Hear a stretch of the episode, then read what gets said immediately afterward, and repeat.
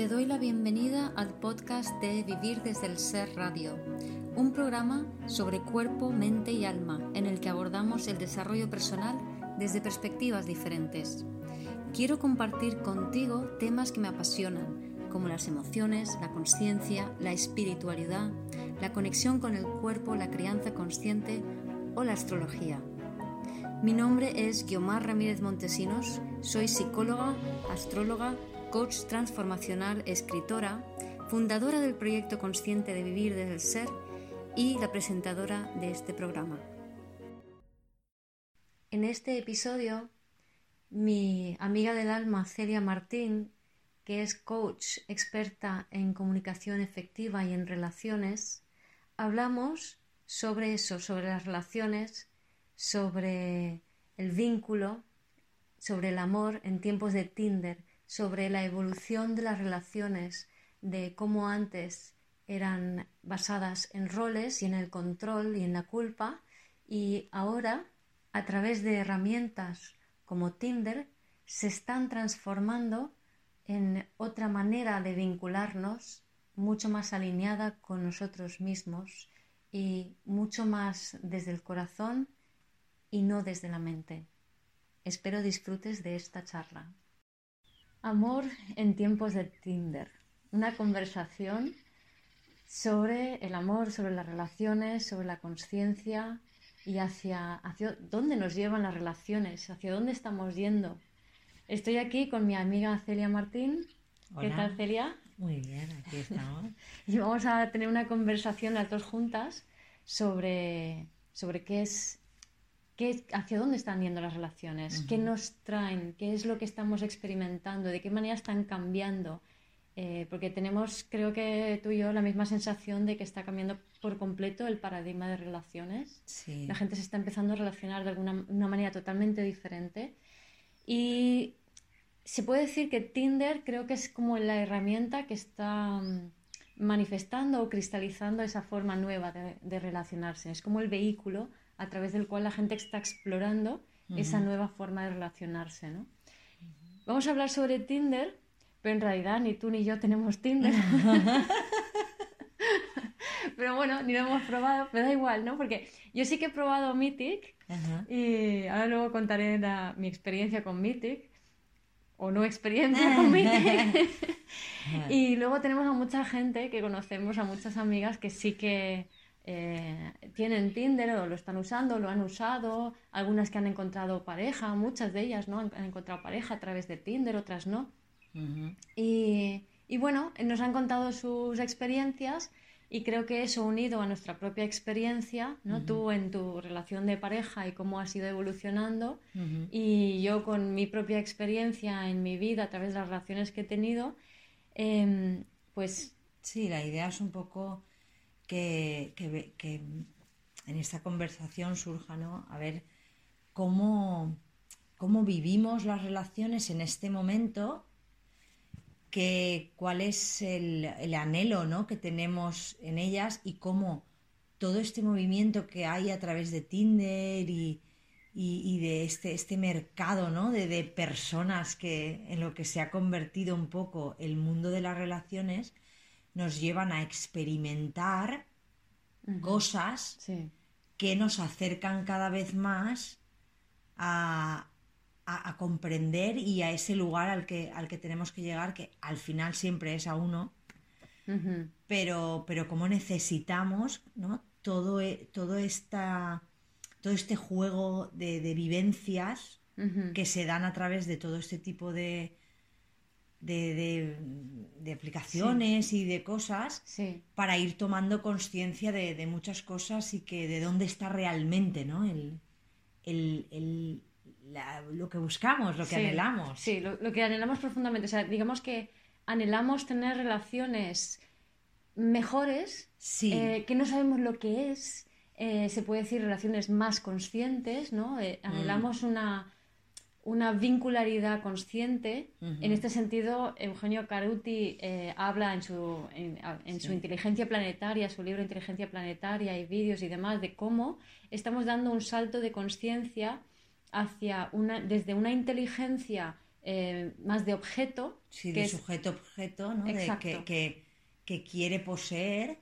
a comprender que antes de nosotros está, están los vínculos. Exacto. Incluso antes de nosotros como personas es más importante los vínculos. Exacto. Que, Exacto. entonces, la inteligencia vincular es ese salto cuántico en la forma en que tiene la mente de funcionar, según Karuti, que va de la percepción objeto-sujeto, donde yo me identifico con una pequeña parte de lo que quizá sea o ni siquiera eso, pero me identifico con una pequeña parte de algo y eh, proyecto eh, la parte que niego de mí sobre ti, sobre mi relación y de esa manera te tengo controlada y te tengo cerca, ¿no? Entonces es un poco el paradigma de relaciones que hemos tenido hasta ahora, muy basado en el control. Astrológicamente, la, generación de Plutón en Libra, que más o menos viene a ser los años 70 y principios de los 80, a partir del 72, 71 así, entra Plutón en Libra, sois los que eh, venís a transformar las relaciones. Plutón transformación, libre relaciones, ¿no? Eh, o encuentro con el otro, es la vincularidad. Y, ahora es cuando realmente se está dando, ahora en este, sobre todo a partir de este 2020, bueno, ya viene sucediendo, ¿no? Pero como todo este cambio, este salto de conciencia está poniendo muy en relieve esta forma nueva de, de, vincularse, que en vez de ser de objeto-subjeto, de yo proyecto sobre ti te tengo controlado para que tú cumplas mis expectativas, y me relaciono en base, contigo en base a mis carencias insatisfechas que no sé cuáles son, pero yo espero que tú satisfagas mis necesidades, que en el fondo son las necesidades de un bebé, mm. a un paradigma de relación donde, como bien decías, se prioriza el vínculo, el vínculo es previo a la existencia del objeto sujeto. Claro, lo importante aquí es las experiencias que tenemos a través de, de los vínculos, de lo que nos sucede. O sea, Mm, todas esas experiencias que se tienen ahora, ¿no? A través de, de, pues eso, de Tinder, de tal. El, ese conozco a uno que a lo mejor es un momento hasta ridículo, lo siento, ¿no? Hay eh, momentos que, mira, qué ridículo, qué, qué sentido ha tenido esto, ¿no? Pero es que ya no se trata de encontrar una pareja con la que voy a estar feliz para siempre y, y, tal, ¿no? Se trata de vivir las experiencias del vínculo. Exacto, exacto. Y a través de eso ir conectándome cada vez más conmigo, con quien yo soy, entender cómo funciono. Exacto. Y cuando tengo, creo que, que el tema está en que vivir todas esas experiencias que al final son lo importante, ¿no? No, no si tengo a esa pareja, no si tengo pareja o si no la tengo, o lo importante aquí es que se den todas esas experiencias que me acercan a mí, que me conectan conmigo. Exacto. Y entonces cuando yo ya estoy conectado conmigo, normalmente es cuando realmente se puede dar esa relación que yo tanto anhelaba. Exacto. Y que, que, es un anhelo... por agotamiento no llega, creo. ¿eh? Eso hay, es. hay una... Sí. y además mm. es que anhelábamos, pero que... Mm, de alguna manera eh, ese anhelo del alma está camuflado o contaminado, por, decirlo de alguna manera, con necesidades básicas insatisfechas del bebé. O sea, tú como bebé tienes necesidades básicas insatisfechas que hacen que tú te plantes delante del otro y digas, yo necesito que tú me mm, des mm. Eh, amor, cariño, me mm, sujetes, me hagas reír a mí me hace gracia porque, bueno, tú has estado en un curso mío de relaciones. sí, sí, sí. Y entonces hay un momento en que yo, cuando hago el curso de relaciones, mm. pongo en la pizarra, venga, ¿qué esperáis de vuestras parejas? ¿no? Y entonces la gente empieza a decir, pues que me haga caso, que me dé abrazos, mm. que sepa lo que necesito. Claro. ese tema de las necesidades es muy interesante también en cuanto a las relaciones, porque al no saber nosotros mismos lo que necesitamos. Claro, pero es que esas necesidades iniciales son las de un bebé. Sí, sí. Son las de un bebé. Entonces estamos pidiendo a las parejas que funcionen como padres. Sí. Y eso no es una relación de pareja. No. Eso es una relación de carencia. Sí, totalmente. Y además lo, lo, lo sabemos, lo percibimos. El problema que tenemos es que no sabemos cómo cambiarlo. Claro. No sabemos cómo hacerlo de otra manera. Claro. Creo que de ahí. Y por eso Tinder Mm. es un vehículo genial mm. para al no tener la otra persona enfrente, porque el tema está que cuando tú tienes, eh, no sé, el, otro delante, allí la cosa cambia mucho, porque ya como que te ves muy obligado a entrar en roles sociales que se supone que tienes que hacer, ¿no? Entonces, sin embargo, cuando estás con una aplicación como Tinder, cuando tú estás en la comodidad de tu casa, tú puedes decir sí o puedes bloquear o puedes decir match o no, o entras en conversación o no, y no tienes a nadie observándote, ni siquiera tienes al otro observándote. Entonces tienes esa libertad de movimiento, de actuar, y luego hay un tiempo donde tú no ves la reacción del otro. Y el otro está pasando por su proceso y tú por el tuyo. Claro. Y no tienes a nadie delante a quien echarle la culpa. Claro. Entonces eso es muy interesante. Sí, es, lo, es lo que nos permite tener todas esas experiencias y al final darnos cuenta que realmente no hay nadie que nos provoque nada. Exacto, exacto. Que no hay nadie que nos provoque nada, porque todo lo que estamos sintiendo, todos esos sentimientos que tenemos, nos damos cuenta que son nuestros que sí que a lo mejor este otro ha llegado, pero yo me estoy montando unas películas mentales de lo que se supone que el otro está pensando, que en realidad luego a lo mejor me doy cuenta que no tenía nada que ver con lo que estaba pensando en realidad, que es como, como que me, me, cortocircuita, ¿no? Me, hace como, como entender que las cosas no son como yo creía que eran, que no sé cómo son, que no tengo ni idea, pero que al final todo nace de mí y, que soy yo quien puede acabar gestionando todo esto, ¿no? También me empodera. Después de todo el proceso, supongo que después de, sí, después de un proceso de ya de haber tomado conciencia, de darte cuenta que realmente eres tú, que el otro no hace nada, que el otro no, que el otro simplemente está ahí poniéndote delante un montón de cosas que tú tienes que experimentar. Claro, y el otro tiene su proceso. Claro, tiene su proceso. Su proceso. Entonces tú puedes decir, claro, ¿y este tío por qué no me está contestando? ¿Por qué tal? Porque a lo mejor es que, yo qué sé, entran ahí las películas de abandono, de rechazo, es que no le intereso, es que tal, es que no sé qué. Entonces, como que, es todo eso que tú tienes que vivir. Claro, y a lo mejor el otro está enfrascado en una historia que tiene por otro lado de, yo qué sé, de sus problemas del día a día, de trabajo, lo que sea así, y luego hablas con él y te das cuenta que toda la película que te habías montado no era cierta. Claro. Y entonces te quedas así como diciendo, uff, madre mía, ¿esto qué es? ¿no? Claro. No puedo creerme a mí misma porque Exacto. Lo que estoy pensando yo ya no es. Entonces, si no puedo creerme a mí misma y a todas mis películas, entonces ¿qué creo? Exacto, ahí está. Y entonces, las películas son las películas mentales. Todo lo que es película mental, todo lo que es elucubración mental, pensamiento, historia, todo eso es ego. Sí. Ego, además, inmaduro, tanto en tanto en cuanto tú estás demandando algo. Yo quiero que el otro me responda, yo quiero que el mm. otro me quiera, yo quiero que el otro venga, yo quiero que el otro se dé cuenta de lo maravillosa que soy, me da igual. O, si el otro hiciera tal, yo estaría bien. Si el otro fuera de esta manera, la relación sería genial. Yo lo estoy haciendo todo bien, pero es el otro el que le falta tal. Yo... ¿Qué, hay en común en todo esto? Que es un diálogo mental. Sí.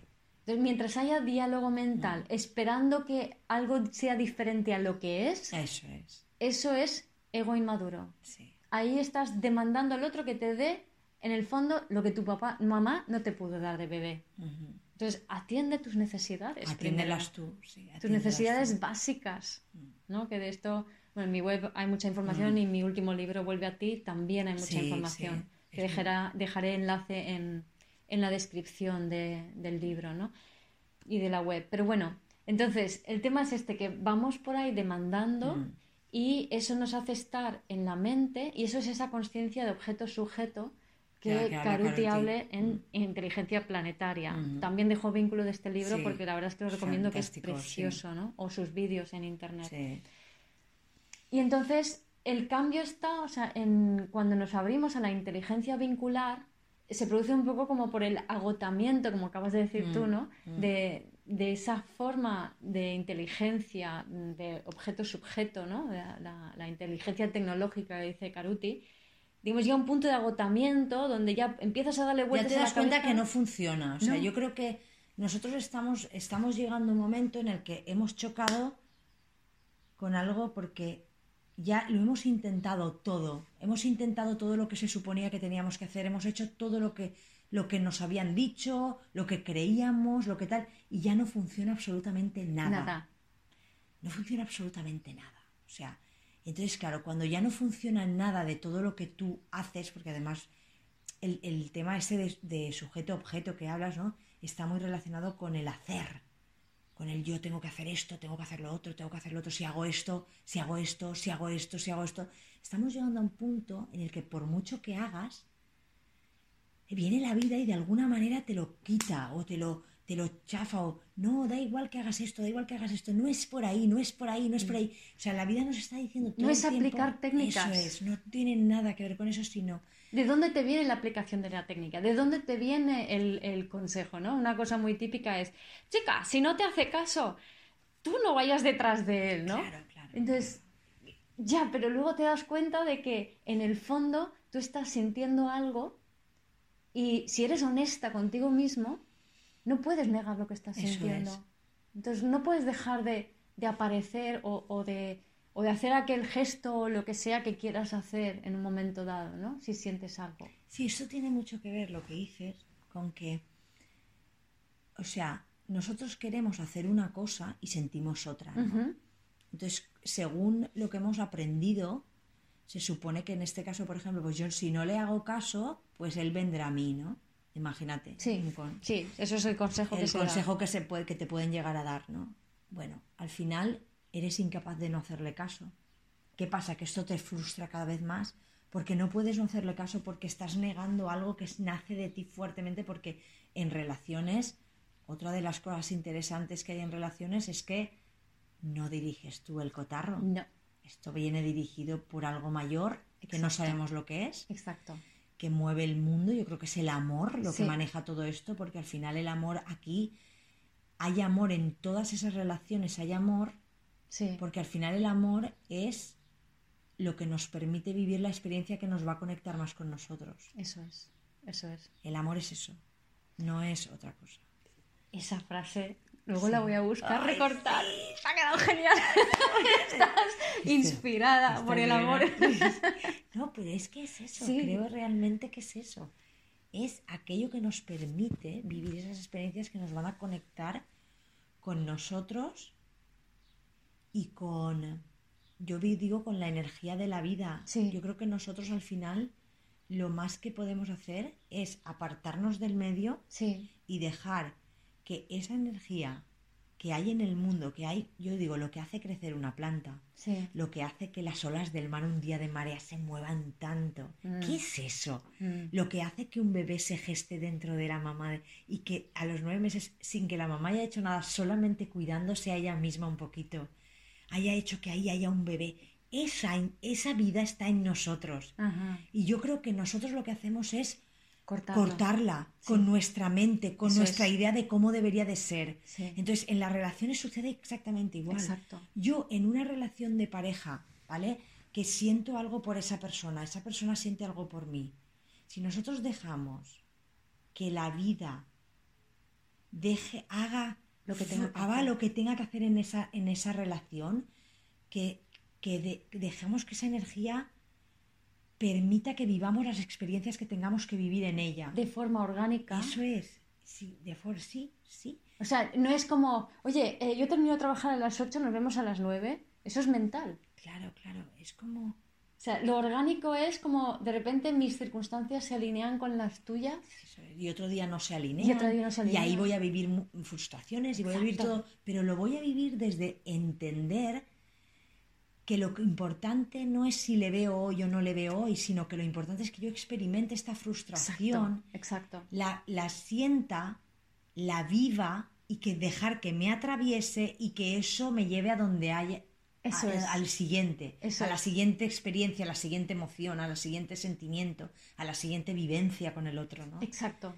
Y ahí eh, En esa danza, en esa danza. orgánica, en donde la mente no controla absolutamente nada, sino que estás tú como testigo de toda esa energía y todas esas emociones que Mm. te atraviesan y que un día te, te sientes súper bien y otro día te sientes fatal, pero bueno, entra la luz, sale la mierda. O sea, sí, se están activando cosas dentro de ti. Una buena relación es aquella que realmente, una buena relación de álmica, ¿no? Te activa un mogollón de emociones Mm. y estás en un altibajo continuo. Mm. Si no ocurre eso, no hay una, para mí, ¿no? O sea, no hay un real intercambio, una, una vincularidad profunda.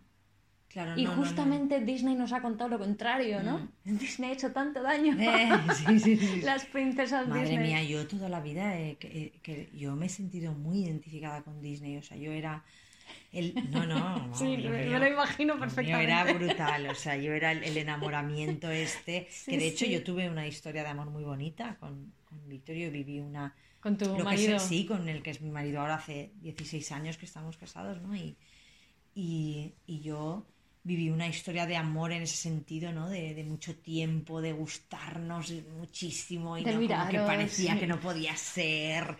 Luego al final pudo ser y fue como wow, ¿no? Eh, bueno, como muy bonito en ese sentido, ¿no? Pero muy tóxico, muy tóxico, muy tóxico. Después. Sí, después muy fue tóxico, después. en- Claro, porque después fue Mm. tóxico porque las memorias celulares se empiezan a Eh. activar Mm. para que puedan desalojarse de tu cuerpo, para que tú integres tus talentos y eleves tu vibración. Claro. Y de esa manera permitas una vincularidad mayor, una conexión más profunda y una conexión álmica más potente, ¿no? Entonces es necesario atravesar toda esa mierda, todas esas Claro. emociones, todo ese altibajo, todo ese desgarro, el sentirte en tu, en tu dolor, en tu pérdida. En, Sí. en este sentido, la última relación que tuve eh, era casi toda a distancia. Eh, no era con Tinder, pero sí que, digamos, es una persona que conoció en un viaje, luego eh, él vino para acá, Ah, luego estuvo una, una temporada en España, luego se fue y tal, y en España estuvo un tiempo en Madrid, pero que venía aquí, ¿no? Entonces, de alguna manera en, en esto, eh, en esta relación, que al ser a distancia la mejor forma de sustentarse era a través de la comunicación y no se le da muy bien comunicar, o sea, una persona que habla mucho, pero que en muchas ocasiones pues no, eh, cuando yo quería comunicar él no estaba disponible. Eh, al revés, sí, yo siempre estaba allí para él, ¿no? Siempre, siempre. Me ponía un WhatsApp y ¡chum! ya le contestaba, ¿no? Eh, fuera lo que fuera que estaba haciendo, ¿no? Claro, eso, eh, ese silencio suyo, a mí me activó de todo. Pero yo esa relación la, la empecé con la idea muy clara de que no es culpa de él nada de esto. Esto me lo voy a sostener todo yo. Todo. Entonces, cada momento de angustia, de desgarro, de abandono, de rechazo, de todas las historias que iba sintiendo, todas y cada una de ellas las fui eh, sosteniendo en mí, las fui sintiendo, las fui liberando, las memorias, fui aceptando y solamente cuando yo sentía que realmente estaba en una posición más neutra y por tanto con el corazón más abierto, era que entonces volvía otra vez a comunicar. Y eso lo que llevó es a que yo fui como despejando todos esos miedos en mí y descubrí algo que para mí es maravilloso, porque eso llevó al final de esa relación, porque llegó un punto en donde yo mm, estuvimos una conversación larguísima, muy profunda, muy bella, los dos llorando, ¿no? Em, en el que yo decía, es que yo ya no soy la persona que respondía enseguida al mensaje. Yo ya no tengo esa, esa ansia, esas necesidades eh, descubiertas o, esa- o ese deseo de, de demostrar que valgo siendo, haciendo de madre para ti, ¿no? Que también me vi esos patrones. Ya no soy esa, yo he cambiado. Entonces necesito un espacio para que nos volvamos a poder encontrar. Un Es espacio y tiempo para que nos volvamos a poder encontrar. Porque yo no soy la persona, o sea, ya no me vas a encontrar en el mismo lugar que antes. ¿no? Entonces lo que sucedió es que de repente él era el que decía, pero entonces, ¿cuándo puedo hablar contigo? Y digo, no lo sé. Cuando antes decía, no tengas expectativas, si no se da la conversación es que no se tiene que dar. Y habíamos quedado, yo había organizado mis citas para poder tener una conversación con él online y resulta que, que nada, ¿no?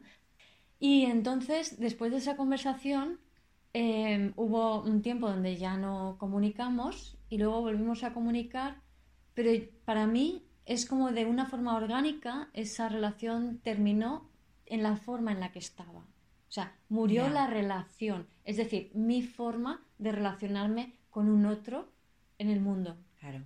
¿Vale? Entonces, a partir de allí yo cambié mi forma, cambió el tipo de relación, ya para mí no era una relación de pareja, a él le costó un poco más, pero también entendí algo maravilloso que es que toda relación es orgánica. Eso es. Toda Es vi- relación vivida es desde orgánica. donde estamos con. Vivida desde ahí. Es como, ese es el tema, ¿no? Es vivida desde ahí. Sí. Es, yo, la experiencia mía es, eh, es lo que estás diciendo tú, es lo que creo que la gente eh, llega a dar, a lo que la gente llega a darse cuenta a través de Tinder, ¿no?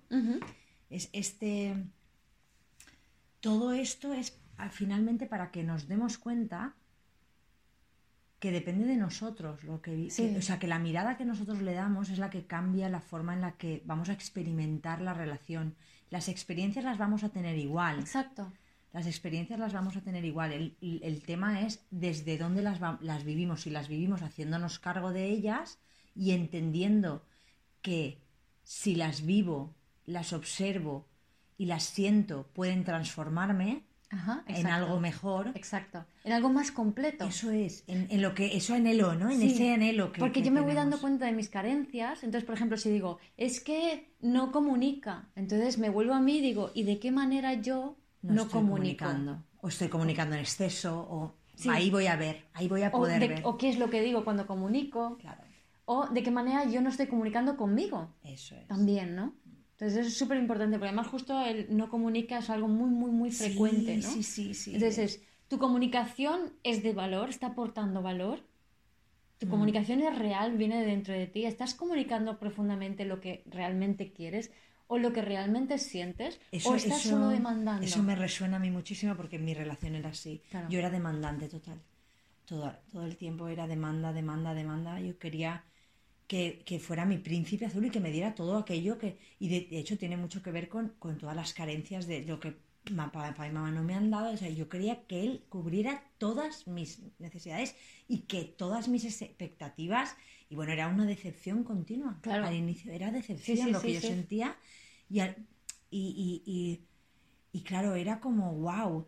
Y bueno, yo llegó un momento en el que decidí, pues a raíz de hacer todo este trabajo personal conmigo, ¿no? De, entender un poco que el trabajo era conmigo y que estaba en mí. Y de comprometerme al final conmigo. Sí. Con mi trabajo personal, ¿no?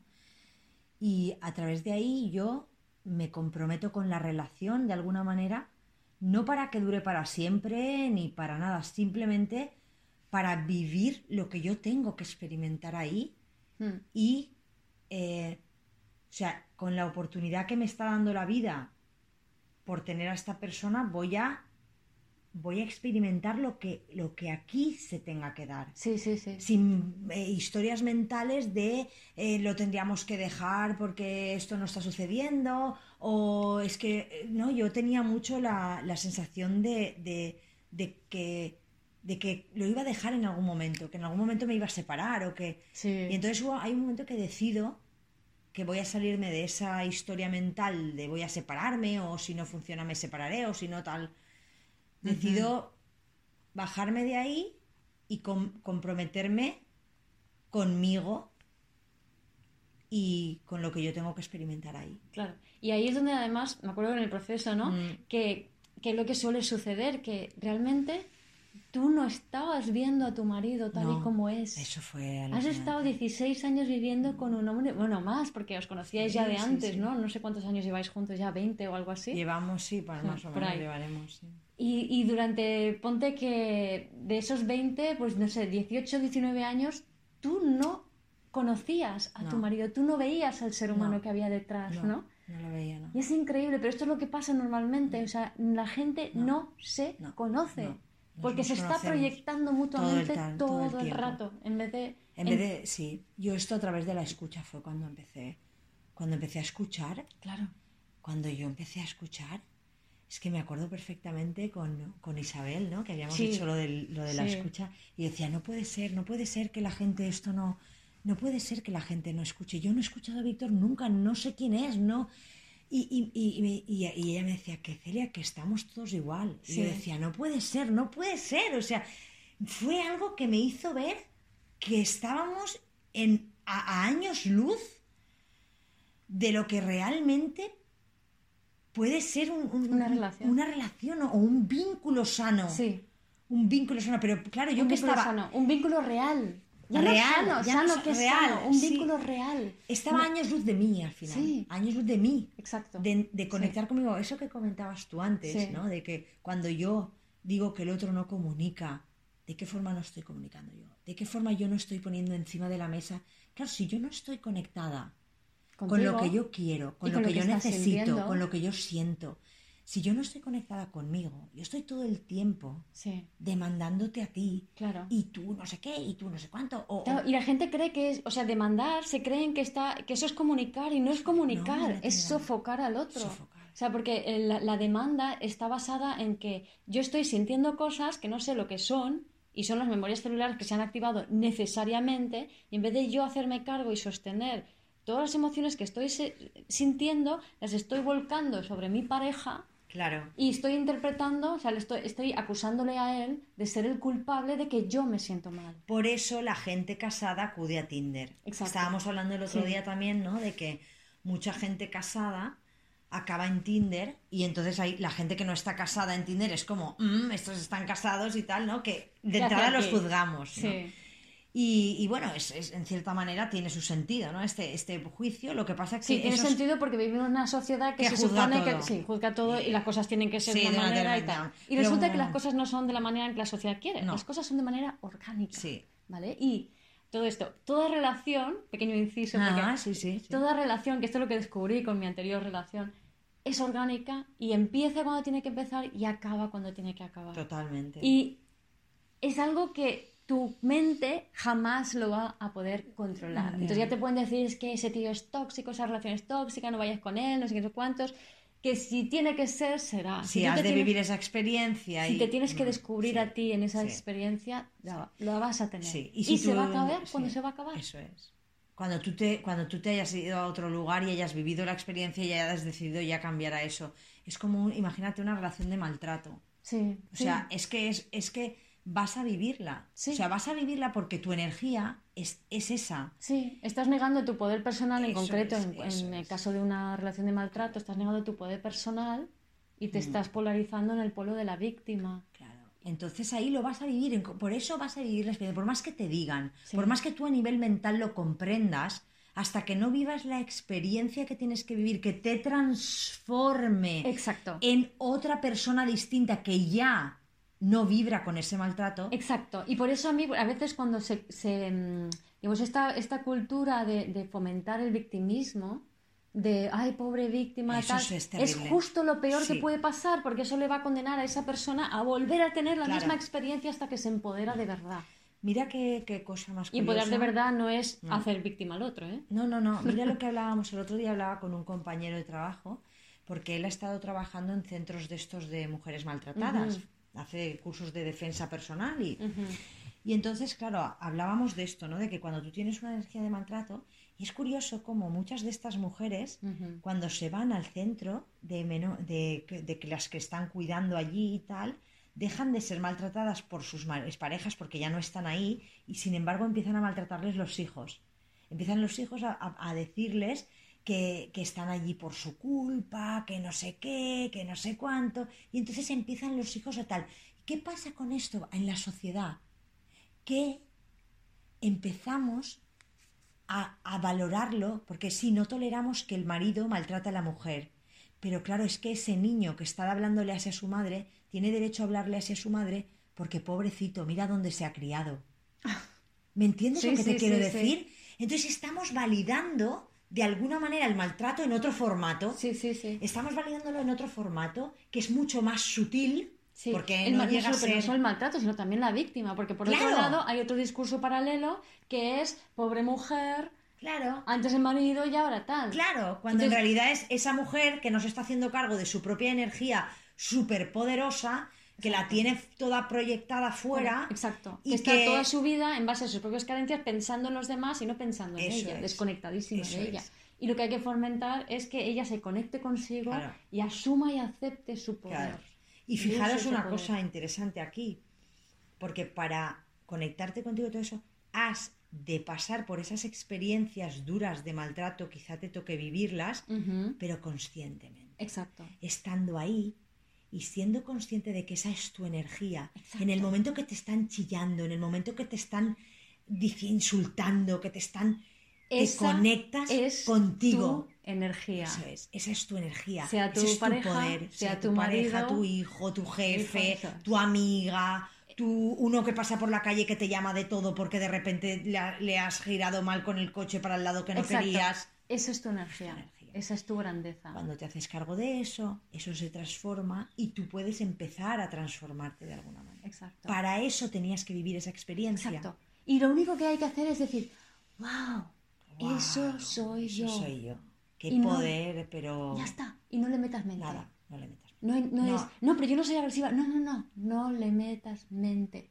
En la vincularidad no hay mente. Hay mente en la inteligencia eh, mecanicista de sujeto-objeto, la tecnológica. Claro. Pero no en la vincularidad. En la vincularidad no hay mente. Hay flujo de energía. Hay intercambio nada más. El intercambio se puede dar a todos los niveles, ¿no? Pero bueno, volviendo a lo de las, eh, Sí. los casados, Sí, ¿no? sí, Los casados en Tinder. De los ¿Qué pasa con los ¡Ah! casados en Tinder? ¿Por qué se va un casado Venga, venga, dale ahí. a ¿Por qué se Tinder? han casado ¿no? a Tinder? Entonces, bueno, pues eh, yo me imagino am, muchas veces en nuestra cultura, sobre todo, bueno, hablo más de la española, que es la que más conozco, ¿no? Pero me imagino que la, la- la hispanoamericana más o menos tiene que ir por allí, habrá algún país que difiera un poco, pero se da mucho el que, sobre todo últimamente, la mujer te- adopta un rol como muy castrante, ¿no? O sea, como muy, digamos, al, al no hacerse, al no sostener su emocionalidad, y creo que mucho de esto viene de eh, que hemos dejado de cocinar, ¿vale? Porque desde mi punto de vista el cocinar, o sea, el dedicarle tiempo a la cocina metaboliza las memorias celulares de forma orgánica. Y a la mujer irse a trabajar y hijos y, y todo esto, pues deja de cocinar con mucho tiempo. Entonces, digamos, al no gestionar estas memorias celulares, pues eh, se le queda ahí dentro cocinando y entonces lo, llega el marido a casa y es como, "Ah, tú eres el culpable de todo, ¿no? Entonces, al marido, ¿qué le pasa? Que cuando un exceso de emocionalidad no es sostenido por nuestro lado femenino, ese exceso se vuelca a nuestro lado femeni- masculino, que sería dentro de la propia mujer la parte racional. Entonces, si no sabes sostener tus emociones, tu cabecita empieza a pirular buscando culpables. Entra por la puerta tu pareja, que es el masculino polarizado, pero fuera, entonces dices, ala, esto para ti. Es que tú, es que tú, es que tú. O es que pasa esto, o es que esto va mal, o es que no sé qué. Entonces empiezas con la queja. La recriminación. La recriminación, la queja, sí, que sí. puede ser directamente sobre él o sobre el mundo, o sobre tu hijo, Sí. sobre lo que quieras, o sobre tus problemas. La cosa es que estás inundando al masculino externo de una carga emocional que le paraliza. O en algunos casos eh, la reacción puede ser violencia, pero la mayoría es una parálisis o una huida, que puede ser mental o física. Ujú. Que es cuando él es que no puedo hablar con él, es que no me hace caso, es que no está en casa, es que. Y ha llegado, y llega a esa huida, yo creo que el hombre en este caso llega a esa huida porque los hombres de forma natural como que quieren cubrir nuestras expectativas. Exacto. Igual como nosotras esperamos un príncipe azul, ellos esperan ser nuestro príncipe azul. Y quieren cubrir esas expectativas, quieren darnos todo lo mejor, quieren, quieren que tú, quieren qui- quitarte todo ese mal que tú tienes y que tú te sientas bien porque ellos han hecho algo Claro. maravilloso por ti y que tú te sientes bien. Entonces, cuando tú empiezas a machacar de esa manera, ellos llegan a un punto en el que se dan cuenta que no pueden. Claro, le estás diciendo que no vales. No, no vales. Lo no estás pueden- castrando. Claro, totalmente. Entonces- que no pueden, no van a poder cubrir eso nunca, porque por Sí. mucho que hagan, Sí. porque ya lo han intentado muchas cosas, y por mucho que hagan, nunca van a llegar a, a- a darte eso que tú necesitas, porque no te lo pueden dar Claro. ellos tampoco. Y acuérdate claro. las tres monjitas, castidad, culpa y castración, que siempre van de la mano Sí. y están relacionadas con el complejo de Electra. Sí, Pero bueno, sí.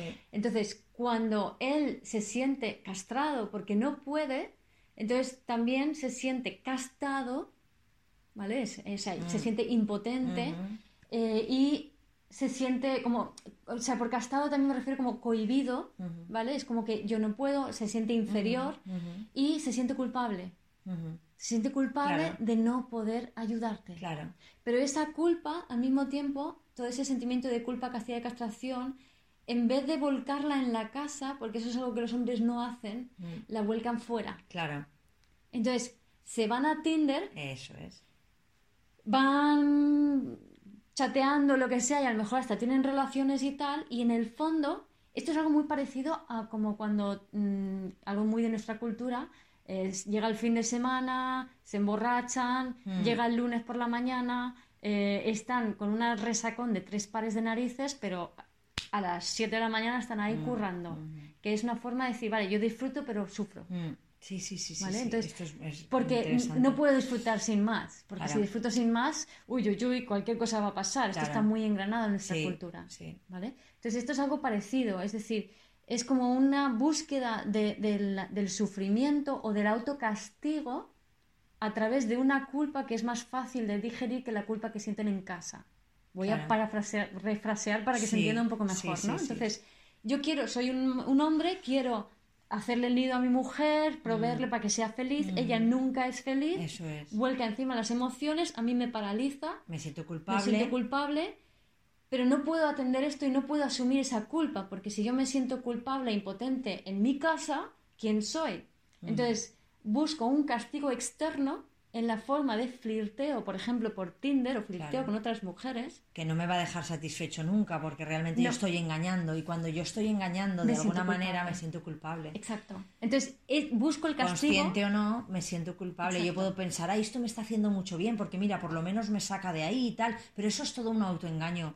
Sí. Eso es todo un engaño. En el propio. fondo- te estás engañando y eso tu mente y tu cuerpo lo saben. Lo hacen por castigo a Lo- sí mismo. sí, es interesante. Entonces ahí como mujer que entra en esa relación, y ojo, no estoy cri- criticando ni mucho menos estas relaciones porque en mi opinión todas las relaciones son álmicas. Sí, sí, sí, sí. Además Entonces- estamos ahí aprendiendo de eso. O Sí. sea, es que es lo que, de lo que nos toca aprender. ahora, os o cuen- sea, ahora te cuento una relación Mm. álmica que vas a flipar, pero una. Entonces, el tema es que como mujer eh, que entra en una relación con un hombre casado o una conversación con un hombre casado, es como planteate un poco, eh, o, o en caso de parejas homosexuales, pues lo mismo, ¿no? Cada una en, en su contexto. Pero bueno, hablo de las relaciones eh, hombre-mujer porque es más fácil para mí hacerlo y es donde más conozco también. ¿no? sí. Entonces, el tema es que como mujer que entra en ese tipo de relación, plantéate, o sea, en el fondo, ¿por qué te estás relacionando con un hombre que busca la vincularidad a través de la culpa? Plantéate eso, siéntelo. ¿Qué, qué, qué papel tiene la culpa y por tanto la falta de entrega? Porque si hay una culpa, no hay una entrega No, real, no, hay no. una desconexión. Claro. ¿Por qué buscas a alguien desconectado? Porque a nivel mental creemos que no, sí, porque entonces hay más conexión. No, está desconectado, Sí. está castrado, es- se siente culpable. Al mismo tiempo tú te sientes igual. Las mujeres que se meten en Tinder, no estamos hablando de los hombres, que porque entran, no. Una mujer entra en Tinder porque no siente que, que ese hombre cubre sus necesidades, no siente que le da lo que le tiene que dar y de alguna manera es como una venganza para ella. Pues ahora yo me voy a meter aquí y si me conozco a otro, pues que, que- que le den o que se joda o lo que sea, porque así yo también hago lo que yo creo que tengo que hacer y no me quedo aquí esperando a este tío que no se entera Claro, o que tal. ¿no? claro. Y entonces, pero de nuevo es lo mismo. Parecido, No, porque ¿qué hay detrás? ¿no? Hay una hay emoción de odio detrás de Sí. eso. De Y- ne- necesidad de, de- de vengarte de alguna manera. de- Claro. de, Y el odio yo lo relaciono mucho con la energía de cáncer. Mm, ¿Vale? Y es una energía que nos dice, o sea, cáncer se asocia con la madre, con el nido, pero yo veo mucho el odio allí, ¿no? También se asocia con el amor y tiene el potencial del amor universal, del amor más humano, pero eh, en, en- en las dimensiones en las que estamos funcionando, con esta inteligencia tecnológica de la que hablamos, eh, Es odio. Es odio. O sea, hay amor, odio, Ah, ¿no? sí, o sea, sí. eh, la, la sobreprotección canceriana implica que hay un enemigo ahí fuera al que odio y te voy a proteger de él. Claro, claro. ¿Vale? Entonces, ¿qué es el odio sino una emoción que nos está invitando a que tomemos conciencia de que no estamos habitando nuestro propio espacio y a que eso es justamente lo que hay que hacer. Busca tu propio espacio, crea tu propio espacio, crea tu propio proyecto en el mundo, haz algo tuyo en el mundo. Mm, Entonces, la mujer que con despecho se entra en Tinder Sí.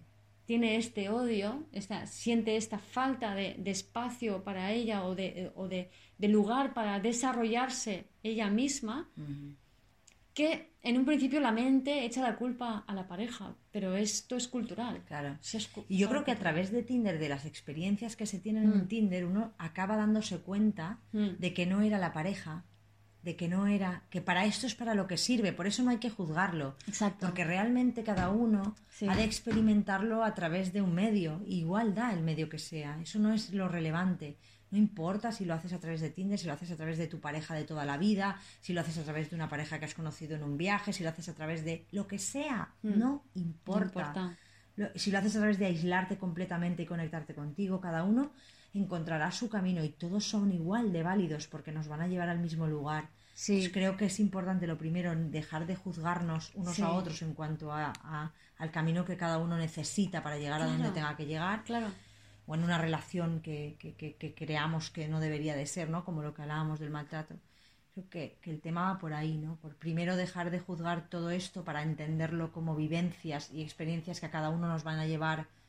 Hay unas que son más crudas que otras, porque unos necesitan más crudeza para llegar al mismo sitio Exacto. que otros, porque están más desconectados o por lo que sea, y entonces hay que respetar Sí. profundamente que todas esas experiencias que se dan son perfectas, son ideales para cada uno. Eso Totalmente. lo primero. Totalmente. Y Además, y esto de decir, mm, todo es perfecto tal y como es, Sí, toda relación sí, es sí, orgánica y empieza y acaba cuando tiene que empezar y acabar. La mente no pinta Nada. nada. La mente solo te aleja de lo que hay. sí, trata de, controlar, y del otro. sí, pero no tiene ningún Pinta sentido. nada. Todo es perfecto tal y como es. No controlamos ninguna relación. Esto viene de más arriba. Sí. Toda relación es espiritual. Sí, de hecho, ¿por qué te sientes en una relación y, y sabes que, que, que ya es momento de dejarla, que ya llevas años ahí, que no sabes por qué estás ahí, que no lo entiendes, sin embargo ahí sigues. Y sigues. Y sigues, y sigues. Y Y me sigues da igual que sea la relación de cabeza. pareja, Sí, da igual, da de trabajo, de socio. Da igual. Da igual, de, cual- de cualquier tipo. Sí, sí, no tiene por qué ser de pareja aquí porque estamos eh, haciendo más hincapié en eso, ¿no? Pero da igual, ¿no? Sí. Te Muchas mantienes en en- un trabajo, ¿no? Sí, años y años en y no sabes por consultas, qué en- mueves. En consulta me Mm. vienen muchas parejas y dicen aquello de que es que yo no sé ni siquiera por qué estoy con él o con ella. ¿no? Claro. Y entonces diciendo, ya, pero estás. Estás. Y como estás, todavía estás, todavía tienes cosas que ver de ti en esa relación, claro. ¿no? Entonces, no me cuentes de lo que harías, porque eso es mente. La mente está ya planificando lo que haría, aunque nunca lo haga, ¿no? Entonces, no es eso. O sea, estate presente en la Estate relación. presente. Estate en ti. Siéntete. Es como cuando aprovecha. estás con el otro, a mí me ha pasado, ¿no? Yo te- estas experiencias, cuando estás con el otro empieza la mente ahí tal, y te bajas y te pones ahí a sentir lo que estás sintiendo en ese momento, a sentir al otro, y de repente sucede algo maravilloso ahí. Es, es como una. Es como estar a gusto. Cuando te rindes ante lo que estás Sí. viviendo y te sales de la mente, es como que se genera una energía ahí de estar a gusto Y que hay de que conexión. hay una conexión brutal Y que hay un flujo. nada es- Y hay un flujo energético. Y es que las palabras sobran Sobra en todo, todo, eso. sobra todo, sobran. sobra todo. Tendríamos que es una comunicarnos a través de imágenes Sí, o de ya. música, no de ahora palabras. ya, ¿no? ahora ya sí de verdad que Sí. sobran sí Sí, sí. hay una parte que sí Mm. yo siempre en mi relación he tenido la la manía no de que no hablábamos mucho de que no hablábamos mucho y he Mm. llegado a darme cuenta que gracias a ese no hablar mucho Hemos conectado a otro nivel mucho más Profundo. profundo, ¿no? Sí, sí, Hemos sí. conectado a un nivel mucho más profundo que para mí ahora ya no necesita de palabras muchas Claro, veces. y es que... Una mirada, Exacto. una cosas que hablan mucho más que las palabras, un abrazo, Exacto. un, momentos in- increíbles, ¿no? Porque, pero porque estás ahí, Exacto. que solo los puedes vivir si estás ahí. Exacto. Si estás presente en ti. Entonces, la, la verdadera comunicación en pareja es sin palabras. Sin palabras. Y no me refiero a que con sexo y nada por el estilo, No, no, sí, no, tal, pero no, no, sí. es que no hace falta ni siquiera hablar de eso. No, no, no, no. O sea, no es con palabras, es sin palabras. Y estamos todo el rato, es que no comunica, es que no, No. comunica. Y yo diría a esas mujeres, es que no te estás dando cuenta del amor que él tiene por ti. Sí, Es que no te Es estás dando cuenta del amor que él tiene. Que él siente o que él te aporta, o que el otro te aporta, sí. ¿no? O que la otra te aporta. sí, sí, sí. Es, es increíble, Es ¿no? increíble, sí. Pues eh, fíjate, en ese, hablando de las relaciones de álmicas, eh, tengo una otra anécdota y es la de mi padre. O sea, mi padre viene de una época en donde los hombres de su clase social, de su mm, edad y tal, pues lo normal era tener amantes. Y mi padre tuvo amantes toda su vida, ujú, o sea, estando casado con mi madre. Eh, ¿Qué pasa? Que en aquella época nadie se separaba ni nada por el estilo y se corría todo bajo un tupido velo y te aguantabas y te montabas tu mundo y ya está, que es un poco lo que hizo mi madre, ¿vale? Entonces, luego sucedió una cosa que en una de estas, cuando ya se había jubilado y, ya había vuelto a vivir, y de hecho está, yo estaba viviendo ya aquí en Javea y él vino a vivir al chalet, que era de la familia, ¿no? Entonces estábamos conviviendo y de repente aparece en escena una mujer que tiene dos años más que yo, que él conoce porque era la hija de un compañero de trabajo cuando estuvimos en Marruecos, viviendo, nada, seis meses. Yo tenía tres años y esta chica tenía cinco, ¿vale? Y de repente aparece y es como que se conectan y es como que inician una relación delante de mis narices físicamente. O sea, yo entro en casa y me los encuentro juntos, de manera ah, sentados cariñosa. sí. Pues sinceramente eso me sentó fatal, como os podéis imaginar. O sea, mi biología eh, se revolvió de todas las maneras habidas y por haber, no soportaba ver eso. Aparte, mi hermano también estaba allí de vacaciones, lo vio, se sintió muy mal, muy decepcionado por mi padre.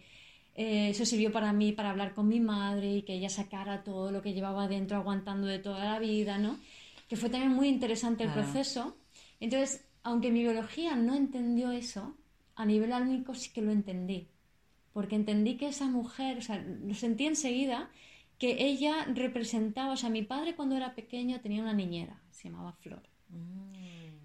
Y Flor y él eran uña y carne, se querían muchísimo. Mi padre era un hombre, era un niño muy, muy sensible, nacido de una madre, hijo único, de una madre narcisista. Mm.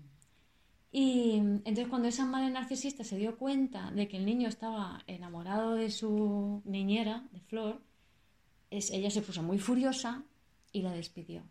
Mm. Ella murió de cáncer y él psicopatizó. Mm. Tenía 10 añitos. Dejó de sentir. Oh. Sí. Entonces cuando aparece esta chica... Comienza a sentir de nuevo. Claro. Era ella. Y eso lo entendí enseguida. Entonces, ¿cómo puedes decir que no a eso? No podía. O sea, yo aceptaba plenamente de que eso era así. Ahora, eso sí, mi biología... Se revelaba con eso. Decía, mi biología decía, uff, yo no puedo con esto. Entonces dije, bueno, yo voy a respetar mi biología, yo me alejo. Claro. Yo me alejo, yo me voy de aquí. Pero, por otro lado, yo respeté esa situación y entendí que cada uno jugaba su papel en esto, ¿no? Y mi madre también tenía su papel en, este, en este distanciamiento de mi padre, ¿no?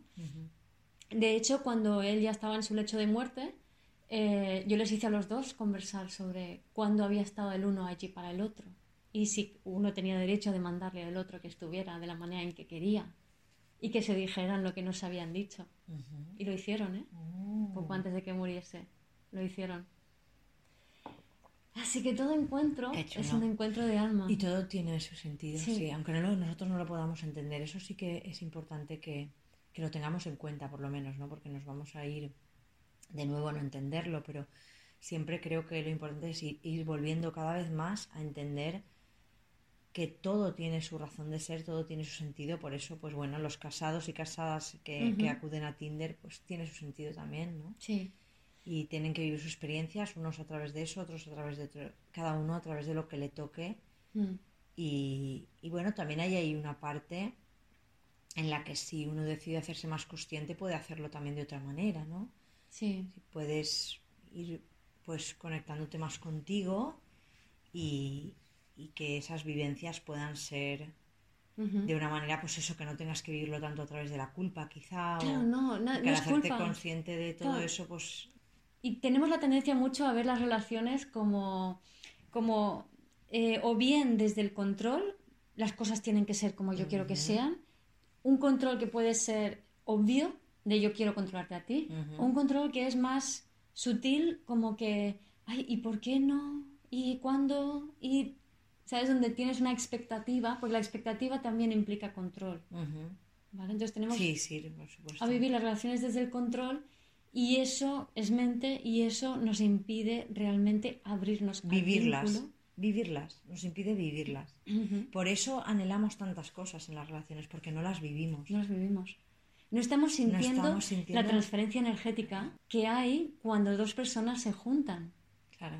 O sea, cuando dos personas están próximas, se inicia una transferencia energética, que eso es la vincularidad, en donde tu información y mi información, tu alma y mi alma, empiezan a conversar muy a pesar de nuestras cabecitas. Sí. Entonces nosotros podemos estar hablando de pollos y ladrillos, que en el fondo hay una transferencia de información que me está transformando a mí, te está transformando a ti y nos está enriqueciendo mutuamente. Claro. Y esa información muchas veces va a desalojar y va a mover patrones antiguos que están enquistados en nuestro cuerpo. Y nos resistimos a ello. Eso es lo que pretendemos controlar. Y eso es lo que hay que entender. No, no, no intentes controlar, no. Observa tus expectativas y no te sientas culpable, que es otra cosa en la que siempre hacemos. Como Sí. Es control y culpa, ¿no? Entonces, Sí. no te sientas culpable No, de que no, si no sale como quieres, de que si eh, siempre pasa lo mismo. No, siempre es una oportunidad. Cualquier relación que tengas, Cualquier situación, que por, por dura que parezca, es como tratar, yo creo que el- en definitiva es ve a ti cada vez, ¿no? En cada Sí, situación, en sí. cada momento, ve a ti, vuelve Sí. a ti, como dice, dice tu libro, ¿no? Que es fantástico, yo lo estoy terminando ya. Y es como vuelve a ti, porque es que es lo único que, al único lugar al que tenemos que llegar. Todos lo sabemos, creo ya a estas alturas, que hay que conocerse a uno, que llegar a uno y que a través de los vínculos y de las relaciones lo podemos hacer porque es donde nos salimos mucho, ¿no? Entonces, si yo, cuando estoy con alguien, estoy en lugar de en la mente y tratando de que eso sea de una manera o, o- o- o si- eh, sintiendo que tendría que ser de otra, o estoy conectada con esa sensación mía, por ejemplo, en ese momento de necesidad de que sea diferente, Sí. en lugar de con la mente de, de- de lo que debería de- o no debería hacer el otro. ¿no? Creo que se entiende Sí, esto. es decir, yo en ese momento me conecto y digo, mira, mira cómo estoy necesitando que las cosas sean diferentes, cómo estoy queriendo que el otro haga otra cosa, cómo, cómo estoy queriendo que esto no sea. Y ahí ya estoy viviendo ese momento. Claro. Y eso es lo que te permite Tinder. Eso es. Eso que permite Tinder. Eso es. Entonces, eh, estoy aquí con unos apuntes de, Mm. de unas notas que una amiga que tenemos en común Sí. nos ha pasado porque es su experiencia de Tinder, ¿no? Entonces nos hemos basado un poco en, en las notas de esta amiga, ¿no? Claro. Y que desde aquí saludamos sin decir el nombre. Hola. Hola y muchas gracias. Eh, bueno, pero tenemos muchas más amigas, ¿no? Sí, sí, sí. Y, y entonces ella ah, decía que al principio pues empezó a enfrentarse con muchos sentimientos de inseguridad, ¿no? De decir, por ejemplo, eh, es que ese chico es demasiado guapo para mí, yo que no me va a dar un match, no va a haber un match si yo le doy Ah, like o no sé claro. qué, me voy a sentir rechazada, eh, tengo miedo a tomar la iniciativa porque no vaya a ser que, ¿no? Complejos de inferioridad Sí. que salen ahí. O también el complejo de superioridad, ¿no? Por ejemplo, este tío eh, que se ha creído, este, es, este no, no me llega a la altura de los zapatos o Claro. no es mi tipo, no sé qué, ¿no? Y es como, ella cuenta cómo se, mm, se ha podido ir observando en todas estas dinámicas que en el fondo implican expectativas y en el fondo son proyecciones de quién eres tú. Y toda relación es un acelerador evolutivo aprovechalo. Si es que da igual la forma de relación. Aunque sea por Tinder, ya es un acelerador evolutivo. Porque ya te está movilizando cosas por dentro. ¿no? Claro. Entonces, ella. Y vive la experiencia, que Sí. es de lo que se trata, ¿no? Y la experiencia es lo que estás Lo que estás sintiendo tú en en ti, momento. lo que te está removiendo. ¿Y qué hacemos cuando nos remueve algo? Ah, no, no, no, no, no, no. Voy a salir, voy a correr, voy a hablar, voy a culpar, voy a hacer algo para no sentir lo que se me remueve en mí. No, si es que es justo eso lo que te está invitando la relación. Ten esa experiencia, siente esa removida, esa, esa montaña rusa emocional, ¿no? De que un día de repente, ¡buah! Estoy súper bien y contenta porque creo que lo voy a ver y tal. Y el otro día estoy, ¡ah, tal! ¿Pero qué va a pasar? Pues lo vives. Y eso te va a llevar a algún sitio. Y adivina qué, tu cabecita no tiene ni puñetera idea de a dónde vas. Y no lo tiene que tener, no tiene que saberlo. tiene que saberlo. No tiene que saberlo. La única seguridad que tienes que tener es la seguridad en ti. Que pase lo que pase, la vida te está dando exactamente lo que necesitas. Y esto es lo que esta eh, experiencia con mi ex me aportó, ¿no? Que pude comprender de una manera tan sentida que toda relación es perfecta en ese momento. Entonces, si tengo o no tengo, o me dura o no me dura cualquier tipo de relación y sea el tipo que sea, es exactamente lo que mi ser superior, lo que el universo quiere para mí y para mi crecimiento y mi desarrollo. Mira, voy a compartiros, porque yo, por ejemplo, ahora mismo, ¿no? Ahora mismo estoy aquí y estoy sintiendo que debería de estar en mi casa con mi hijo, ¿vale? Entonces es interesante esto, ¿no? Eh, me he levantado, me he venido y, él se ha quedado en casa. Y bueno, ahora ya estaba llamando y tal, pero estoy continuamente con un sentimiento de, de no deberías estar aquí, quizá deberías de estar allí, ¿no? Mm.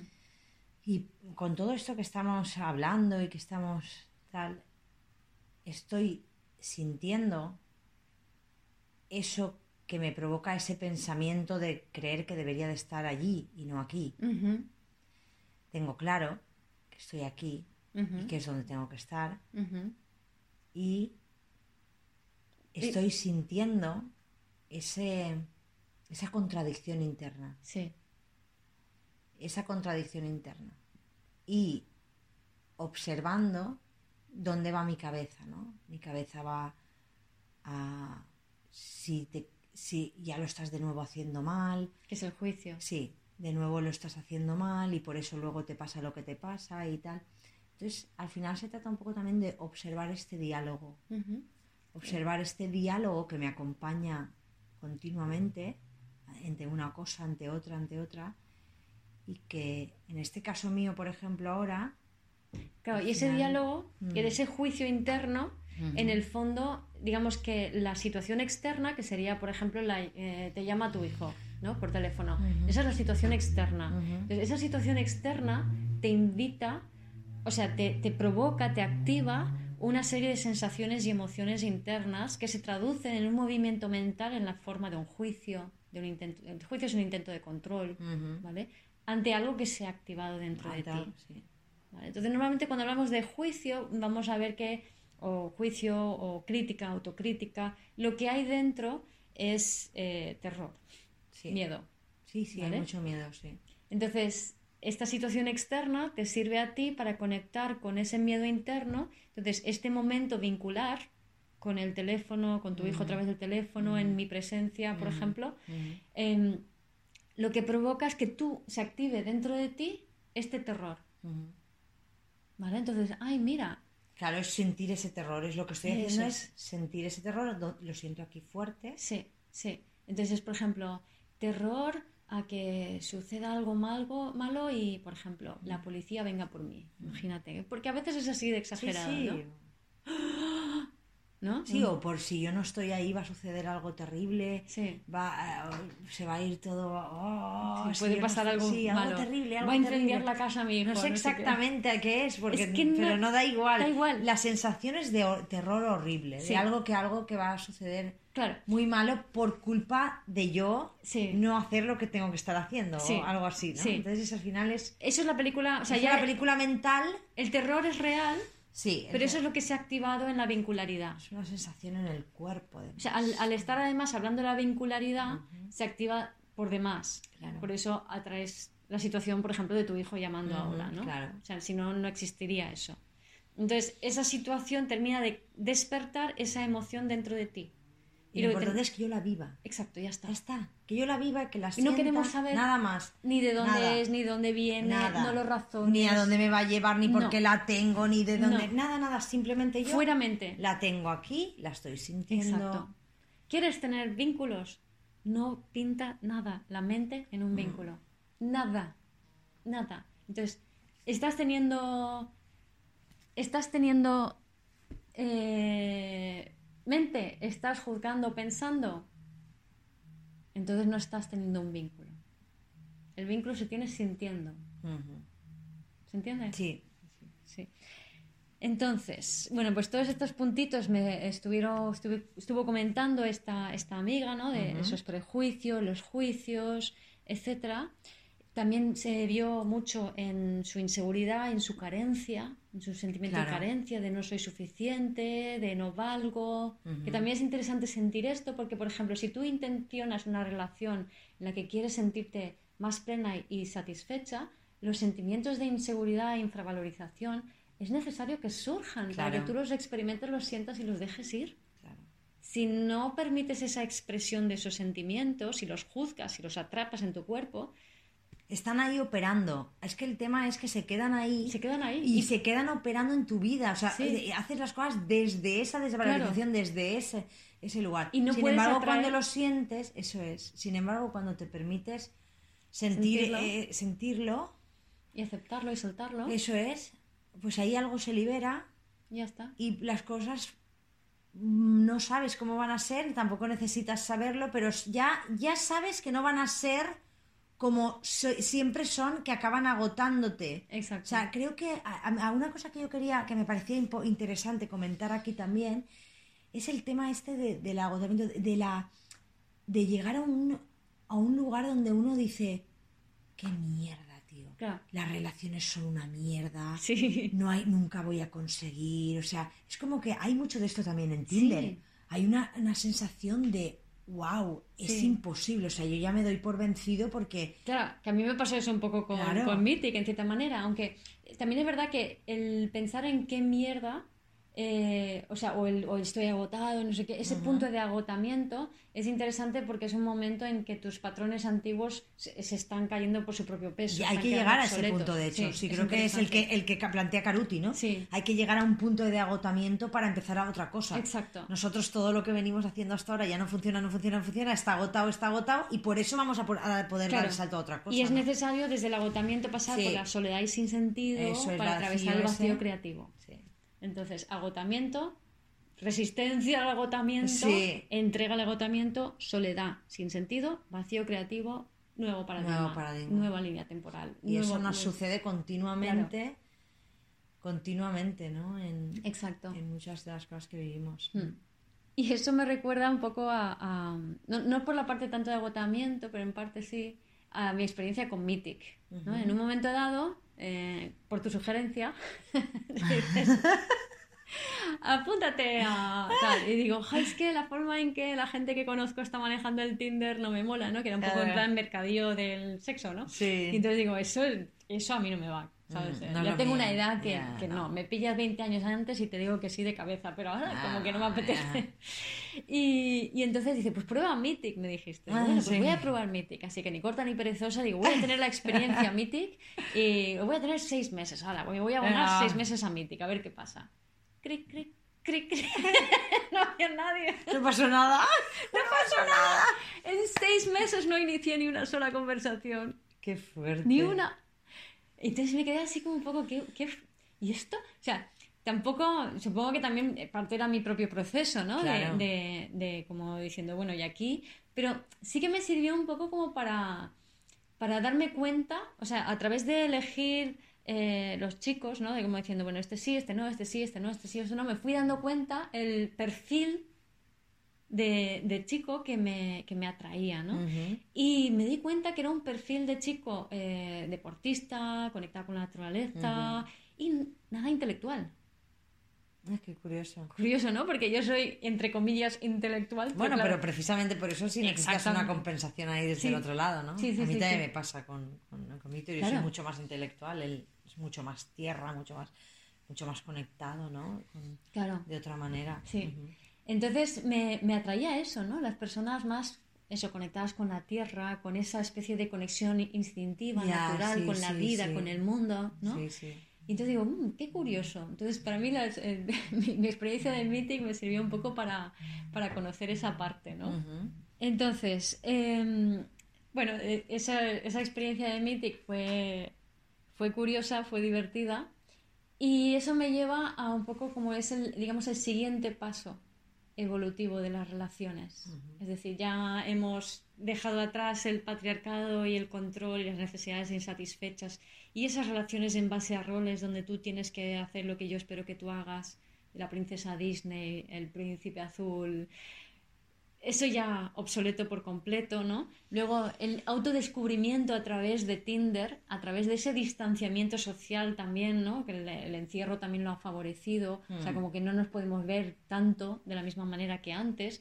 Entonces, las relaciones se están virtualizando mucho, y eso permite mucho espacio y mucho tiempo para que cada uno se conecte con Mm. todo lo que el otro le está removiendo sin estar Mm, presente. Eso ¿no? es. Sí. Entonces de ahí vamos poco a poco sintiendo, experimentando sensaciones en el cuerpo y vamos eh, observando esos patrones mentales Ujú. y la mente va llegando a su punto de agotamiento, a su punto de "Pf, no sirve una mente para tener relaciones, nos no. está cerrando las Sí. relaciones en realidad. Sí, totalmente. No analicemos, no no, pensemos, no, no, no. controlemos, no nos sintamos culpables, no juzguemos al otro, porque todo eso nos desvincula Nada, totalmente. de nosotros, del otro, de la vida, Sí. ¿vale?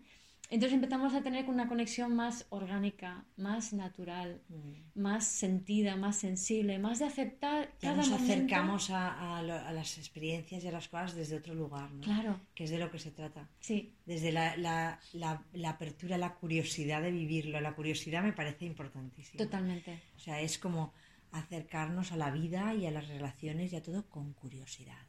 Sí, Para ver qué, qué me va a traer, qué experiencia me va a traer ese momento. momento a momento. Momento a momento, No momento a momento. No tengo ni idea de lo que va a suceder. Yo llevo- tengo, estoy en una relación, llevo lo que decíamos, ¿no? 20 Casi 20 años. años. y no tengo ni idea de lo que va a suceder, ni tengo necesidad de saberlo. Lo único que sé es que en este momento estoy viviéndolo con intensidad como nunca. Mm. Estoy viviendo la relación, estoy sintiendo a la otra persona, estoy sintiéndome a mí, estoy pudiendo gozar de lo que ahí se vive, se siente, se experimenta. Y ver el- el- la, la- la maravilla de, de la energía, del alma De- del otro. Eso es, eso tal y como es, o sea, ser capaz Ah, de presenciar la esencia del otro. Y sin está. necesidad que sea de ninguna manera, No. que haga nada, que que, te dé, que te deje de dar. nada, nada, que sea él, que sea él. Yo descubrir a Víctor en él, que sea él. Eso es lo que realmente para mí es, es Y eso solo lo puedes hacer desde tu vulnerabilidad, Sí. que es desde tu apertura, que es desde tu... Oye, yo no controlo nada aquí, universo, ya me dirás. Entonces, cuando entregamos eh, las circunstancias de la vida y, y soltamos las expectativas y, y empezamos a entender que algo más, arri- más arriba, más perfecto, Mm. está manejando los hilos y está controlándolo todo. Y tu única obligación es experimentar el momento y, y, aceptarlo tal y como es. Sí, sí, sí. Es maravilloso. La Ya verdad que está. es- son, se viven experiencias y momentos Enriquecedoras sí, y plen, de y plenas, plenitud. donde te que maravillas, llenan, que claro, te llenan, maravillas del otro, te maravillas del vínculo, te maravillas de la información que está atravesando, Mm. te maravillas del momento y son momentos que se quedan contigo para el resto de tu vida Sí. porque ya han- se han integrado en ti.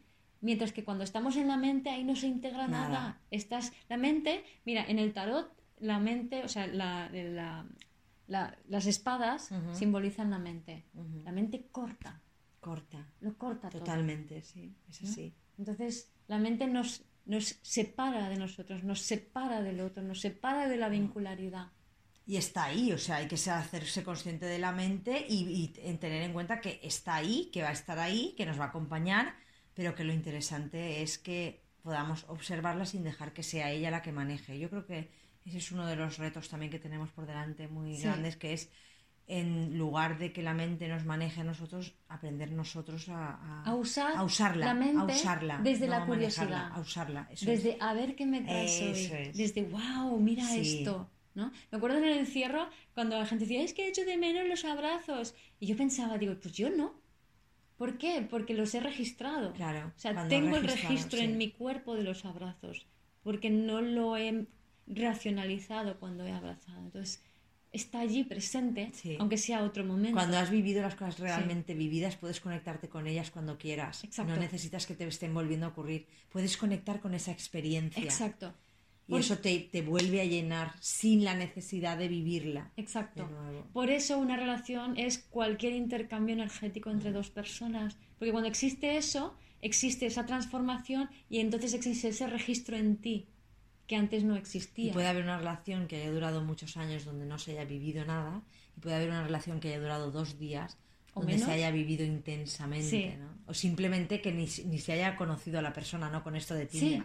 Que hayas tenido unas experiencias a través de ese vínculo con alguien que ni siquiera conoces, Sí. que te hayan aportado muchísimo más que lo que te ha aportado una relación que has tenido durante 10 años, por ejemplo. ¿no? Exacto. Y, eso es fantástico. eso es- vivir y decir, ostras, qué fuerte, cómo Claro. se mueven los vínculos. Claro, y además te has conocido a ti mismo Claro. también a través de eso. Y a veces nos podemos preguntar, dice, ya, pero eso es real o no. Y entonces dices, ¿qué es real? lo, lo físicamente tangible y escrito sobre un Mm. papel? Es decir, ¿es real tu matrimonio porque está firmado en papel y hay unas fotos del día de tu boda? Es real lo que eres capaz de sentir y vivir profundamente. Exacto. Lo demás no es Lo real. demás no es real. Entonces puedes tener una relación muy profunda con alguien que no hayas visto jamás, con alguien que no hayas tocado jamás.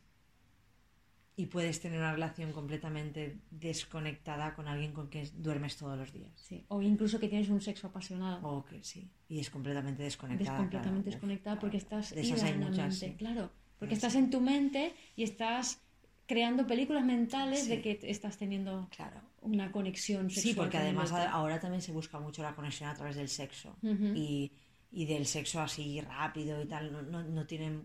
no Sí, tiene y mucho eso es una trampa, sobre una todo trampa para brutal. las mujeres, ¿eh? Sí. Porque tú fíjate que... a esto porque. Sí, sí, sí, sí, Mm. sí. Porque las mujeres enseguida nos perdemos y nos vinculamos por la oxitocina con el otro. Entonces nos salimos de nuestro propio ritmo. Mm, Entonces tú ten en cuenta que, he dicho antes, toda la relación es orgánica.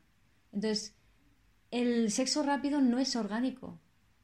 La relación orgánica o, o el sexo rápido no se traduce en algo orgánico, ¿no? Porque lo- al final lo que acaba ocurriendo por la oxitocina es que uno se pierde dentro del otro. El que más oxitocina tiene, que generalmente es la mujer o la persona más femenina en la relación, se pierde en el otro, se acopla al otro. Entonces, ¿cómo sería una relación orgánica? Pues imagínate, a mí me gusta decir, por ejemplo, imagínate que uno tiene el corazón le late a 72 revoluciones por minuto y el otro a 65. Entonces, una relación de sexo rápido, eh, pues la de 62, 72 se acopla a la de 65 y se sale de su ritmo natural y orgánico, se sale del ritmo de su corazón, se desincroniza de ella para sincronizarse al ritmo de otro. ¿vale? Entonces, ahí uno se pierde en el otro, ahí hay conciencia sujeto-objeto, inteligencia mecanicista, hay ego, hay bebé interior que se pierde en el otro, pero no hay un vínculo. Sin embargo, si nos acercamos en nuestros corazones, como que, "Ay, sí, pero no. Entonces te, te alejas, te separas, hay distancia, hay hueco. En esa distancia, en ese hueco, cada uno va a procesar cosas de su vida. Que evidentemente la, la- la conexión ha activado, pero no necesariamente tiene que ser atribuible, porque en el fondo es algo interno, es unas, unas sensaciones, unas emociones, y cuando eso ya se coloca, otra vez vuelta a conectarse, ¿no? Y otra vez vuelta a separarse, y otra vez vuelta a conectarse, y así hasta que de forma orgánica los corazones encuentran un ritmo en el que eh, se pueden eh, conectar o intercambiar sin necesidad de que uno baje al otro, el otro suba al Claro, claro. Que, que, que cuando ya se ha dado esa conexión a otro nivel, entonces sí que el sexo no tiene nada que ver, ¿no? Claro. Es otra cosa, Claro. Y es que hasta se puede tener sexo sin tener sexo. evidentemente. Sí, tener conexión física. O sea, no hace falta. Sí, la sexualidad no es solamente lo que es el acto sexual, ¿no? hay Exacto. muchas formas de sexualidad. Claro, pero eso se dice, pero no se tenemos- entiende. No se entiende, no tenemos registradas, no, porque nosotros solamente entendemos. Entonces, bueno, la cuestión yo creo que es un poco también ir abriéndonos a todo esto. Exacto. A ver todo esto de esta otra manera. Exacto. Mira, hay un vídeo de Sergi Torres, que es el que Ah, más sí, me sí, gusta sí. de todos. Es verdad que que es- también pondré la descripción en el, o sea, el vínculo en la descripción, eh, que habla sobre la sexualidad y el amor, se titula algo así, ¿no? Sí. Sergi Torres, sexualidad y amor. Sexy, Torres, y- sí, la Sí. sexualidad. Sí. Y entonces, eh, realmente me encanta en una escena donde dice que se encuentra online con una ex y hacen un Skype y de repente el tío en el Skype se pone hostia, hostia, hostia, hostia. Y la otra, ¿qué pasa, qué pasa, qué pasa, qué pasa? Porque él ya estaba felizmente casado con un hijo Claro. y todo, ¿no? Y entonces dice, es que, es que, y al final dice, es que me estoy viendo a mí mismo, ¿no? Ajá. Y entonces me encanta porque es como, como ese, ese, o sea, ese impacto que normalmente lo, lo asociamos a excitación sexual, Claro. ¿vale? Que realmente eres tú conectando contigo a través del otro. Y creo que llegar a este punto en las relaciones, a valorar esto por encima de todo en una relación, es decir, toda relación es un acelerador evolutivo y está allí para que tú seas más tú. Aprovechalo. Sí. Ese es el único sentido de las relaciones, no hay otro. No hay otro, sí. No hay otro. Pues sí. Bueno, Vamos a eso, a invitar a la gente a que se conecte pues con eso, con todo esto que hemos estado hablando aquí, con esta forma de, de entender los vínculos, ¿no? A través de esa curiosidad, de ese estar presente y, y bueno, que experimenten desde ahí sí, sentir. y, mm, que puedan Menos sentir. mente, más sentir. Sentir montaña rusa está bien, es normal. Y el ritmo de la relación, acércate, aléjate. Cuando sientes la montaña rusa en su parte más vertiginosa, aléjate. Busca tu espacio, crea tu espacio. ¿no? No, no... Vuelve a conectar contigo. Claro, porque ahí es donde las mujeres tradicionalmente, en vez de alejarse, se han mantenido, o en vez de permitir que él se aleja, los tienen retenidos, y entonces terminan generando ese odio que es el que le pide el espacio. Entonces, si hay odio, es porque no te has permitido el espacio para que cada uno haga su propio proceso interior. Y después es necesario que haya una especie de, distanciamiento o incluso de ruptura, desconexión energética, para que luego pueda haber otra vez un acercamiento, si es que tiene que haberlo. que tú no tienes, ni, idea. No tienes ni idea. Sí. Pues bueno. Pues nada, eso es lo que nos invita el amor en tiempos de Tinder y más allá. Es, creo que estamos en una época muy bonita, muy fascinante. En, ahora con Elite en Tauro, eh, creo que vamos a bajar muchos valores nuevos relativos a, a, las relaciones y que vamos a empezar a vivir el vínculo de una manera muy diferente, menos desde la inteligencia mecánica, más desde la vincular y realmente aprendiendo a ver el, el alma del otro mm. para mm. conectarte tú con el tuyo, ¿no? Mm. Y a conectarnos con esa, con esa energía de la vida que todo lo, lo vincula y, lo gestiona de manera perfectamente perfecta, que si la dejamos actuar a través nuestro es, es genial. Sí. Así que bueno, pues nada. Pues nada, muchas gracias Celia. Gracias a ti, Guillo. Gracias por escuchar este episodio de Vivir desde el Ser Radio. Si te gustó el contenido y los temas que hemos abordado, dame un like o un corazón y te invito a visitar mi web vivirdesdelser.com y a seguirme en las redes.